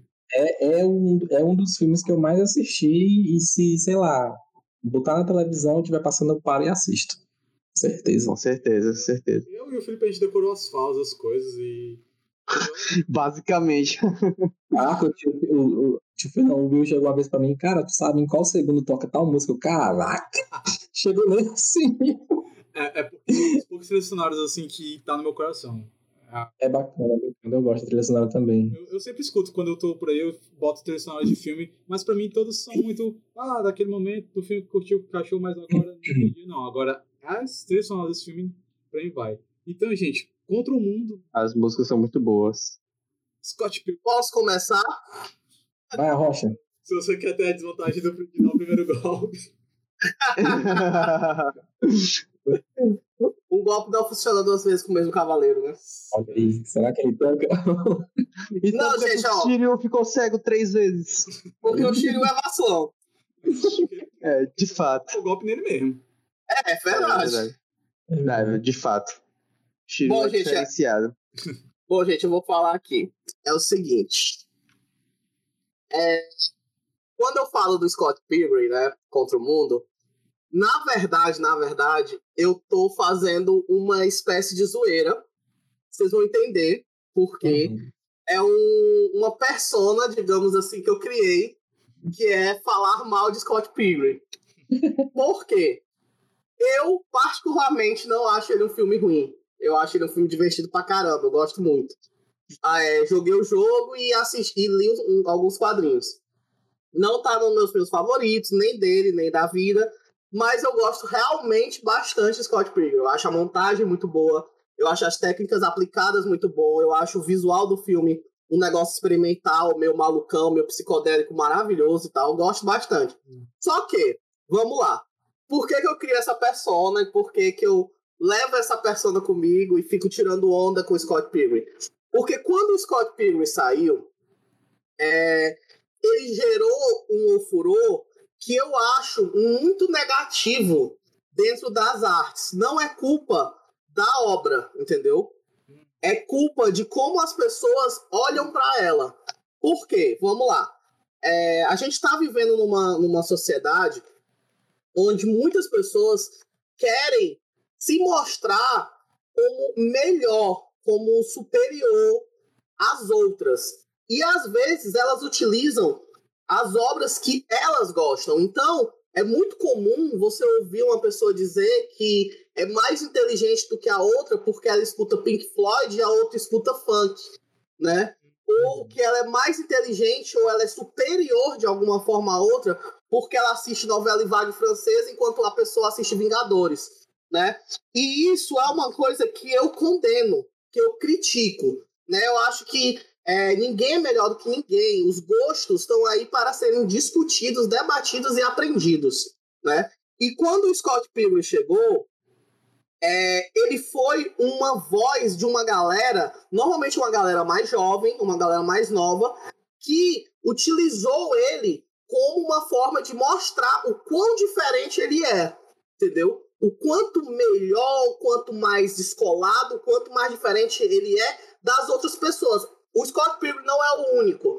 É, Donnie Darko também, as pessoas usam muito para isso, né? Uhum. Então, são obras que as pessoas olha elas como batem. Eu sou diferente, né? Isso. Elas batem no peito para falar: olha, eu sou muito mais inteligente que você. Você assiste Vingadores? Eu assisto Donnie Darko. Eu sou gênio, eu sou legal, entendeu? Eu entendi Donnie Darko. Eu, eu, eu, eu gosto de Scott Pilgrim, eu sou a Ramona Flowers, eu sou o Scott, entendeu? Se a pessoa, a falar, que, se a pessoa falar que entendeu Donnie Darko, você já sabe que ela é mentirosa. Pois é. Aí, o que é que acontece? Então, é, eu sou o tipo de pessoa, eu sou um canastrão. Todo mundo me conhece, sabe disso. Eu sou o cara que gosta de provocar, eu sou um provocador. Então, sempre quando eu vejo esse tipo de gente, a primeira coisa que eu falo é: acho Scott Pilgrim um péssimo filme. Porque aí ela vai crescer, entendeu? Ela vai ficar: não, mas você é burro, você não entende. Você não tá, sabe o que é uma tu tá obra. testando o caráter da pessoa. Não é isso, não, é jogar sal na ferida mesmo. É jogar sal na ferida mesmo, entendeu? E aí, tipo, acontece. Sim. Uhum. Aí, então eu sempre falo isso. Eu, particularmente, eu, Felipe, eu acho Scott Pilgrim um filme legal. Ele não é o melhor que eu acho do Edgar Wright. Eu não tenho esse amor que muitas pessoas têm por ele. Eu até entendo né? É, obras baseadas em quadrinhos normalmente causam esse amor, principalmente para quem gostava do quadrinho e coisas do tipo. Eu sei. É, a, arte, a arte do quadrinho eu acho muito bonita, inclusive. E então, é, eu, eu, mas eu acho ele um filme legal. Mas por eu achar as, ele apenas legal, ele não. Eu, eu, é como se eu des desmerecesse o filme, entendeu? E desmerecendo o filme, as pessoas que gostam dele acham que o problema sou eu, entendeu? E na verdade não é. Fala muito mais sobre como a pessoa quer utilizar o filme como uma arma para menosprezar os outros, né? Uhum. Isso acontece em todos os meios. No cinema acontece, no, na música acontece, né? A galera até fala do Art Monkeys. É, no, no, na literatura acontece. Então você chega e fala assim: ah, eu gosto, sei lá, de Harry Potter. Como assim você lê Harry Potter? Eu leio, sei lá, Shakespeare, é, Shakespeare não sei o quê. E aí, só que, cara, é gosto, velho. Você tá lá pra mostrar pra pessoa o negócio. Então, seria muito mais legal a gente ver no mundo onde a pessoa fala assim: ah, não me interessa por Scott Pilgrim. E ao invés da pessoa chamar ela de burra ou criticar ela, falar assim: pois assiste assiste, vai achar legal, é legal, é baseado no quadrinho, olha as referências que ele faz ao quadrinho, entendeu? E é uma parada que não acontece. Então, eu sempre questiono isso. Por isso que eu já eu cheguei aqui e falei várias vezes o quanto eu achava ele um filme ruim. Mas na verdade eu não acho. É só porque eu sei que muitas pessoas que vão escutar isso vão falar: como assim? E como uhum. você diz que estuda cinema? o público. Sabe? E como você diz que estuda cinema, se você fala isso, né? Teve uma vez que, que eu falei isso e a pessoa falou assim: você fala isso porque você nunca estudou cinema na vida. Eu falei, é, amiga. Cara, eu só tenho 10 anos, né? só tenho 10 anos. Aí, Caramba. então, então essa é a minha crítica, não à obra. Mas como algumas pessoas, claro, é algumas, não são todas, utilizam essa obra para diminuir outras pessoas, né? E eu acho que nada no cinema deveria ser usado para isso. Não só no cinema, eu acho que nada na arte deveria ser usado para menosprezar um outro ser humano, né? Uma pessoa que Entendeu? assistir a Dan Sandler pode, mas Scott Pilgrim não. Não. Sandler é assunto para outro episódio. Você percebeu aí? Comportamentos pessoais, né? Já, você percebeu aí que a gente segurou a opinião do tio Phil até o final pra segurar a galera? Até o público. Não, mas eu, mas eu entendo perfeitamente. Eu já até já sim, sim, totalmente do justificável. É... Pois é, exatamente. E eu já esperava essa, essa, esse posicionamento dele, porque eu conheci o Phil na né, de hoje. É, e falando o sobre... sabe que eu sou, eu sou eu tenho essa, essa alma meio de tacar fogo no, é, na tá cidade. Tá, tá, tudo certo. E falando, falando sobre o filme, né? É um filme especial, certo? Tipo, eu lembro que no ensino médio eu tava. Tava na. na, na a, gente, a gente na escola, né, Will? A gente. A gente. Caraca, a sirene na rua tá truando aqui. Peraí, gente, vai, eu vou só encher a garrafa aqui que ela esvaziou. Beleza, enquanto eu falo. Aí, a gente na, na, na escola, a gente trocava, né, o DVD com, com os colegas, assim, e tal. Tipo assim, ah, o cara emprestou o filme pra fulano, gostou 10 por 10. né? Nesse esquema de 10 por 10. Quando era pirata, não. Eu acho que não. e era uma época, né, ainda que o, o, a época ainda que a galera ainda acompanhava a série e compartilhava com pendrive, né? Tipo, caraca, eu tenho um DVD de tal filme, você quer? Eu te empresto para assistir. Rolava essa troca, né, entre os colegas na, na escola. E era muito bacana, sabe? E, e, e fazer parte dessa, dessa, dessa época que essa, essas coisas ainda aconteciam, né? É bem especial. Porque hoje em dia você já você assistiu tal filme, tá na Netflix, tá em não sei aonde, tá na internet, Passa o- tá aqui não sei o quê. É, passa um link, não que na época não, não houvesse os artifícios do link, mas você ainda tinha a questão lá de passar um dispositivo físico onde tava lá o filme, onde tava lá os episódios da série. Lembro que na época tava ainda já começando a explodir o sucesso do TBBT, e a gente trocava, né? Caraca, eu tô com a primeira temporada inteira aqui no pendrive. e a gente trocava, daí que a gente ia na casa de fulano porque tinha internet mais rápida. Nossa, era, era uma época bacana, onde, onde, onde consumir mídia cinematográfica era diferente dos dias de hoje. Foi uma linha tênue E foi- de tempo que a gente viveu, mas que foi muito. É. E você vê, né? Isso no- da, da época que a gente estava na, na escola para hoje não faz, não faz 10 anos ainda, não faz nem 10 anos. Na verdade, E- Pior que faz, né? Caraca. Enfim. Vai fazer 10 anos que a gente Faz tem no 10. ensino médio. E, e, pois é, cara, 10 anos eu não considero um, um salto muito grande para as coisas terem evoluído a tal ponto de que isso pra gente já é uma coisa muito ultrapassada, né? Tipo, quem, quem utilizava é, VHS né, na década de 80, continuou usando VHS até o final dos anos 90, comecinho dos anos 2000, sabe? Foi uma coisa que durou muito. Então, para quem usava CD, DVD para consumir qualquer tipo de mídia, isso já, sabe, modificou de uma forma muito mais acelerada. Hoje você pode ouvir no Spotify ou pode assistir na Netflix, no Amazon Prime da vida. E as coisas vão. E a tendência é modificar ainda mais, né? Eu fico curioso para saber daqui a 20 anos como é que a gente vai consumir esse tipo de mídia e como é que a gente vai receber as mídias passadas, né? Como a gente já estava comentando, que como é que vai ser. Eu, eu acredito que assistir Baby Drive, assistir os filmes da trilogia do Correto daqui a alguns anos, para mim vai ser muito natural. Vai me fazer recordar de tempos bem passados? Sim, com certeza. Vai ficar uma coisa muito datada. Mas isso vai depender de como é que vai estar as coisas daqui a algum tempo. Hum. Pra saber como é que vai ser esse choque, né? É uma coisa interessante de se imaginar. vai ser por osmose. Exato. Gente, Não, eu tô aqui. Vocês estavam me esperando chegar, alguma coisa assim? Não, a gente tava, a gente tava conversando. Ah, bom, porque eu. Era pra. Eu, é Scott Pilgrim. Eu fiquei, hã? Como é que é? contando como a gente teve esse acesso, né?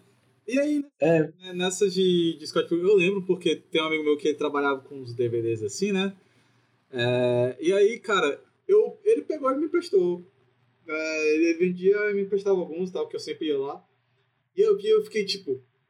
Cara, sabe aquela cena inicial quando a Knives Shaw tá ouvindo Sexo Bobon pela primeira vez? aham, Eu assistindo Scott Pilgrim. Aí, bacana. eu fiquei tão. E o Alvin, né? Tipo, a gente não era tão próximo como, como a gente era hoje em dia, mas ele já era o cara com quem a gente trocava as ideias, né? né? Geeks mais. Aí eu levei, cara, assim.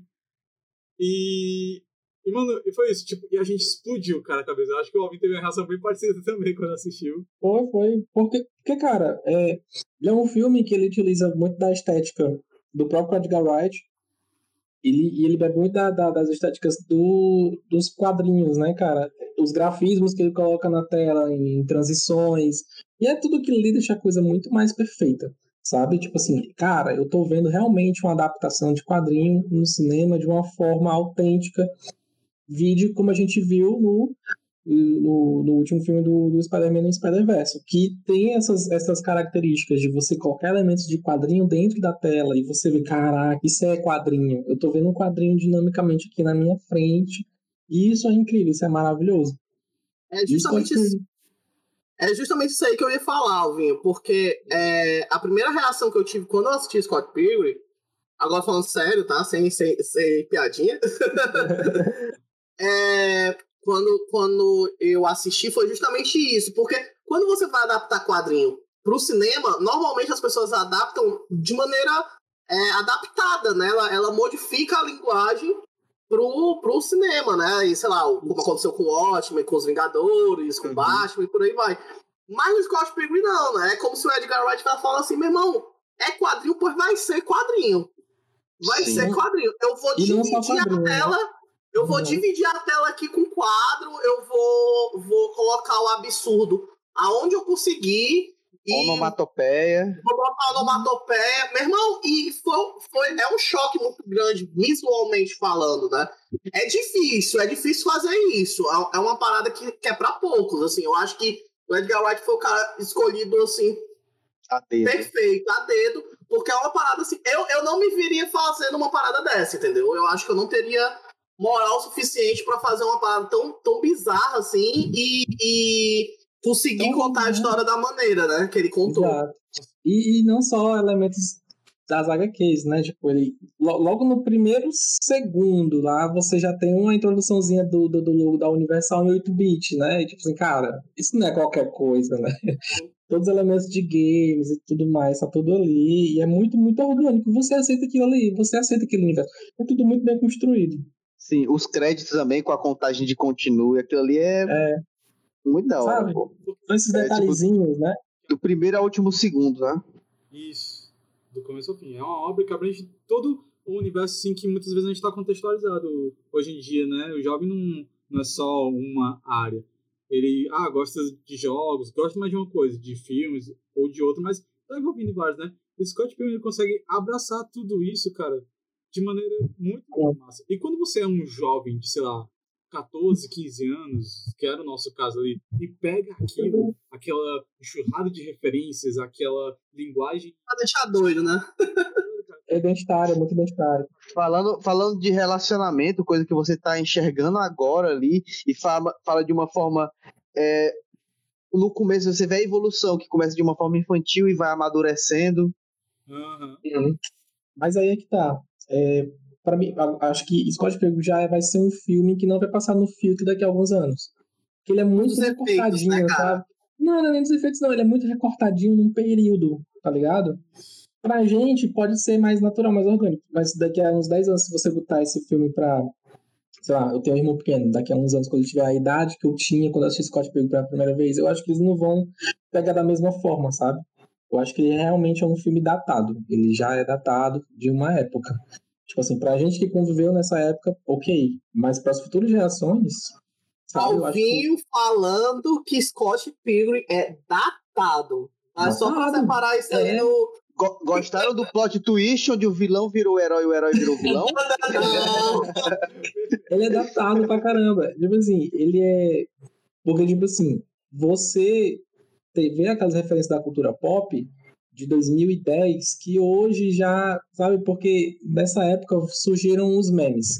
E das coisas que mais nascem mais rápido e morrem mais rápido são memes. Então a cultura Hoje do em meme dia, tá sim. Não, hoje em dia sim, exatamente. Por esse motivo que a estética do Scott Pilgrim, ela é bem memética, na minha opinião. Ela é mu- muito memética. E ela, sabe, passa. Uma hora passa. Tipo assim, você não ri hoje daquele meme lá da, do, daquela, daquela, sabe, do, do Trollface, como você ria em 2011, no- quando você descobriu o Facebook. Hum. Uhum. Sabe? Entende, entende o que eu quero dizer? Essa linguagem ela foi feita para uma época. Daqui a alguns anos, as pessoas daquela, de- dessa época futura não vão ter, não vão pegar a da mesma forma que a gente. Ok, se ela pesquisar o que aconteceu naquela época, qual era o contexto social das pessoas que assistiam aquele filme, talvez ela possa entender, mas não vai ser tão natural e tão orgânico como foi pra gente, sabe? Uhum. Você ter aquela trilhazinha de Zelda no começo, nossa, aquele não precisei de nada, só veio pra mim de uma forma que me acertou assim, poxa, cara, isso é perfeito. Daqui a alguns anos, cara, quem que Zelda, tipo assim, daqui a alguns anos a referência de Zelda para algumas pessoas vai ser Breath of the Wild, que é uma coisa muito mais diferente, né? É há muito além do 8-bit, sabe? Por isso que eu digo que é datado. Eu já acho o contrário, só, assim, de, tipo, que daqui a alguns anos, por exemplo, teus irmãos já assistindo a idade que a gente assistir, provavelmente eles se identifiquem bastante, até porque com o advento da cultura pop hoje em dia, ok, daqui a alguns anos Zelda vai ser the Wild, mas ainda assim as pessoas vão conhecer de é, Ocarina of Time e Final Fantasy por aí vai. Só que pra gente que já vai ter passado esse estilo de vida e vai estar numa outra vibe, vai ser diferente, tá ligado? Eu acho, eu acho que eu entendi o que tu quer falar. Porque, tipo assim, eu hoje não pra gente. nada. Não, é porque, tipo assim, é, hoje pra gente tem coisas que estão voltando, se liga? Essa estética oitentista tá muito em voga. Entendi agora. Talvez em alguns anos a, a estética dos anos 2010, possa ser uma coisa resgatada, tipo como a gente está fazendo hoje, né? Vez ou outra, vez ou outra esse resgate acontece, né? No começo dos anos 2000 foi o resgate dos anos 90, né? Tipo, não tinha muita coisa tecnológica absurdamente acontecendo. Aí veio o que? Os filmes de heróis. E aí veio o que? A estética dos anos 80, 70 e... Enfim, eu acho que pode ser que isso aconteça também. E outra, a obra sendo boa, ela pega, porque, tipo assim, tem essa questão... O Scott Pilgrim, ele, pra mim, né? E eu acredito pra gente em si, eu e você, pegou não tanto pela estética e tal as coisas, que isso é maravilhoso. E a gente uhum. passa a vida toda. Mas pegou muito, assim, pelo sentimental. Prendeu pelo sentimental. É tanto que depois, quando eu conheci, me aprofundei nas HQs, que aí foi que, pra mim, foi que virou, assim, um, um arco, né? E, e, é isso que eu tô dizendo. Os teus irmãos provavelmente vão passar por situações de vida parecidas com o que a gente passou, porque é natural de todo adolescente passar por esse tipo de, de gostar de algumas coisas, ter uma crise amorosa e por aí vai. E aí eles vão se identificar bastante com o Scott Pilgrim, né? E a gente que já vai estar em outra vibe da vida não vai ter tanto aquele apelo com o Scott Pilgrim, vai estar com outras coisas. Mas, assim, fazendo um paralelo com isso, para gerações futuras, talvez eles também gostem com essa questão de resgate, pelo fato de ser uma, uma obra boa. Porque, veja só Stranger Things. Stranger Things ressuscitou toda aquela temática dos anos 80 que já estava ficando brega de novo, né? Que a gente teve nos anos 10, 2010, o que eu quero dizer, esse, esse resgate dos anos 80, aí deu aquela baixada assim, o pessoal parou de, de postar as coisas de neon, e Stage Things, oh! e eu acho que não é nem, Voltou pro hype. É, eu acho que não é nem tanto só pela estética em si, mas porque Stranger Things foi uma parada boa, revolucionária, né? E aí eu entendo. É, é, você, você, você escreveu o velho de novo, assim como foi It também.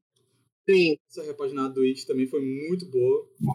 Uhum. Tenho muito carinho pelo filme do, dos anos 90 de It, né? Mas esse novo, é. cara, nossa, eu amei, eu pirei. Eu também é gostei como, muito desse novo. É como tu falou, Wilker. É, é, é, é eu, eu relaciono com. Eu faço um paralelo com relacionamento. Às vezes é nem estética, né? Quando tem um sentimento ali, você, você tem aquele, aquela coisa especial. É, é, o, é, o, é o sentimento universal, né? Amor, essas dúvidas adolescentes, é uma coisa que sempre vai ter, né? Fica aí pra Sim. outra geração. Enquanto você for adolescente, saiba, você está destinado a sofrer por algum amor. ah, Só pra dizer boa sorte. Agora vocês falaram, vocês falaram aí do, do, do, do It. e do It. É, isso trouxe para mim uma, uma lembrança que é até uma, uma parada que eu estava debatendo há um tempo atrás sobre a questão das referências, né? É, referência é uma parada legal, é uma parada bacana, você entender a referência, você saber de onde veio, de onde veio aquela parada, né? Claro, tem as pessoas que extrapolam e usam isso novamente para se sentir o descolado do rolê, né? Ai, eu entendi todas as referências do negócio lá. Não, não entendeu, amigo. Certo? Não entendeu. É.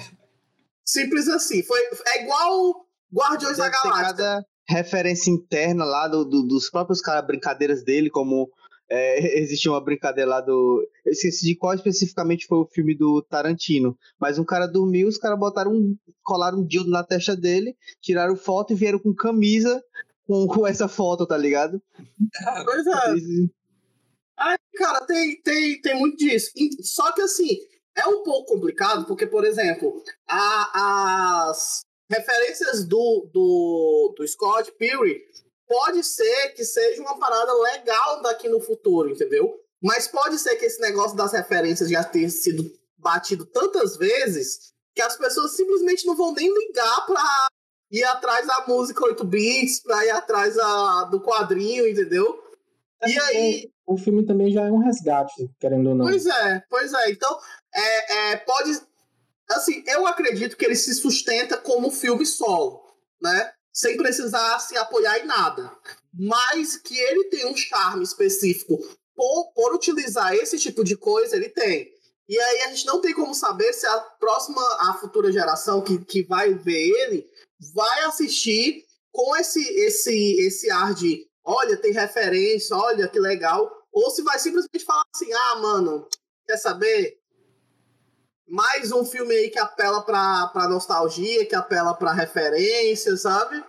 É porque existe o diferencial de você fazer por fazer e você fazer porque você de fato quer, porque vai agregar alguma coisa, entendeu? Sim. Por exemplo, eu vejo nesse novo Space Jam que vai sair, né? Os caras estão pegando referência de toda a Warner, de todo o, o Warner verso, né?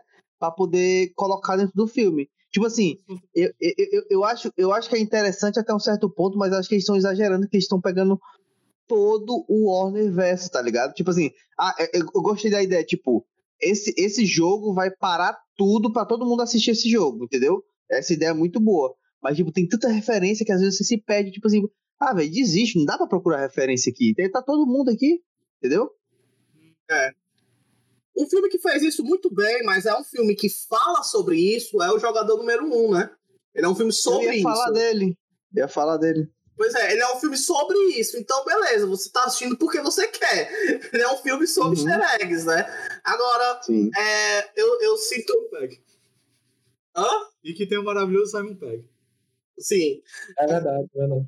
Eu, porque assim, eu tô sentindo muito isso de da galera ficar muito nesse negócio de referência, sabe? E tá ficando meio chato, sabe?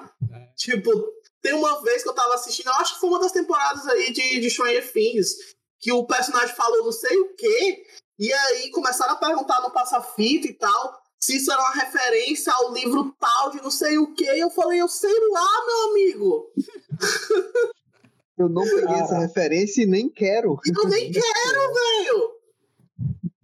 Sabe? E, e aí já tá. Eu, eu já tô me sentindo saturado, sabe? É, Ah. cansa, cansa pra caramba. Eu fico me pensando, as crianças da próxima geração, tipo assim, espero que elas não tenham que arcar com esse peso de entender a referência, porque se pra gente que acompanhou o crescimento dos anos 90 barra 2000 tá difícil, pô, imagina pra quem ainda vai ter aí pelo menos aí uns 10 a 15 anos de conteúdo pra passar até ela ter uma maturidade Sim. de, sei lá, ou uma independência de ir no cinema só, enfim, entendeu? É um negócio que é pesado demais. É, eu um acho que virada. eu agora voltando pro, pro Scott, eu acho que ele é um filme que se sustenta como filme, né? Eu acho que os efeitos dele talvez vão ficar bem bregas daqui a algum tempo. Acho que as pessoas vão olhar e falar assim, tipo, ah, né? É, Desse jeito, o cinema, É, eu acho que vai acontecer isso. O cara vai Mas falar a assim, ah, tela verde, né? Mas eu acho que a, a questão das referências, cara, a gente não tem como saber se a galera vai querer pegar. É, espero eu, espero eu que sim, porque ele é um filme muito forte nisso, né? Uhum. É um filme Uhum. muito forte nisso, mas a gente não tem como saber. Pode ser que quando chegue lá eles falem assim: ah, meu irmão, lá, lá, quero saber da música do Zelda. Zelda pra mim é o Breath of the Wild só, entendeu? É bem possível. É, Cabe nós aqui, jovens e influenciadores do, de diversas maneiras, né? Que não influenciam nada, pra falar a verdade. Fazer a cabeça desses jovens, né? Eu tenho certeza que tem jovens ali na casa do alguém que a gente vai cuidar pra que cresçam bem. o Carona Cash tá, tá na, na Forbes, na lista de é, é, canais de podcast menos influentes da Terra. top 10, top 10. Top 10. E galera, eu acho que é isso aí. A gente explorou bastante sobre as obras do Edgar Wright. E se você não conhece, nunca assistiu Sim. Que Mundo Você Vive, por favor, vá assistir. É. É bem divertido, bem legal. Mas se você não quiser. Falamos bastante de cinema também, no mundo geral. Acho que em outras oportunidades dá pra gente explorar isso também, né? Um contexto mais geral de cinema. com certeza visualizar o contexto. A gente viu. Olha, temos aqui convidados pra isso, né? Que os caras manjam, os caras conseguem falar com a Sim, sim. mais Trouxemos, subimos o sarrafo, trouxemos aqui o alto garbo do, do cinema é, do nosso bairro, da nossa cidade. Foi muito legal. Um dos, um, um dos dez diretores mais legais da rua. Exatamente. Sim. O, melhor diretor da é. casa dele, É, diga-se de passagem. Exatamente, né? Mas é isso aí. E eu agradeço muito a presença de vocês. Agradeço você que tá ouvindo a gente. Segue. Mas antes da gente dar as nossas considerações finais, né? Felipe, Alvinho, Felipe que eu digo tio Phil. Vocês eu. Sim. alguma coisa que vocês querem mandar? Tio Phil divulga aí a nossa fita. A gente não tem tanto alcance assim, mas espaço é seu. Se você quiser dizer alguma coisa aí. É, gente, eu lidero um grupo de cultura. é, eu, não gosto de falar cultura nerd, cultura geek, porque a gente fala de cultura de forma geral, né? De arte, é, principalmente. É, a, gente, a gente é uma seita, gente. o Alvinho faz parte também. Aceita que dói parte, menos. Aceita que dói menos. É, é só procurar no Instagram, arroba passafitaoficial. Quase todas as nossas redes sociais são ou Passafita ou Passafita Oficial. A gente tem todas as redes, a gente tem inclusive TikTok, tá, gente? E é só procurar a gente lá. De vez eu tô parado com lives, mas eu sempre faço live dia de terça-feira sobre cinema, normalmente sobre cinema e literatura, né? Então a gente sempre fala sobre um tema específico, sobre diretores, já falamos sobre sobre Tim Burton, já falamos sobre Tarantino. Então, é, eu sempre estou conversando sobre isso, junto com a galera do chat. Então, as pessoas mandam pergunta, mandam sugestão, mandam trailer. E os caras mandam um trailer, a gente assiste o trailer junto. Então, é bem legal. Na Twitch, tá? E a gente tá nas redes sociais. Arroba Passafita Oficial. É isso, segue a gente. É bem legal, bem divertido. Né? A gente tenta ser instrutivo de uma maneira mais geral para todo mundo. É uma parada que a gente gosta muito de fazer. E é isso, gente. É esse o meu recadinho. Nice demais. Alvin, quer dar um tchau, um oi, um alô? Eu só agradeço aqui mais uma vez pelo convite, né? Já sou de casa, já tô aqui com o pé na, na bancada, na mesinha do centro. É, assim, valeu, gente, pelo convite. É, quem quiser ver qualquer coisa na, no Instagram, me segue, arroba eualvin. Também me segue eu, arroba passafita. Geralmente a gente tá postando coisas lá. E é isso. Assistam os filmes do Edgar Wright.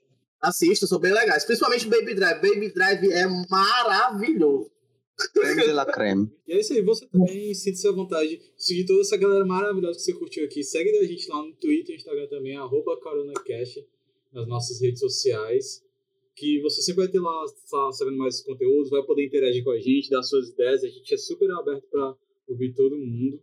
E é isso aí. Exatamente. Obrigado pelo acesso, pela companhia, por estar ouvindo aqui com a gente e Falou! Valeu, falou! Tchau, tchau!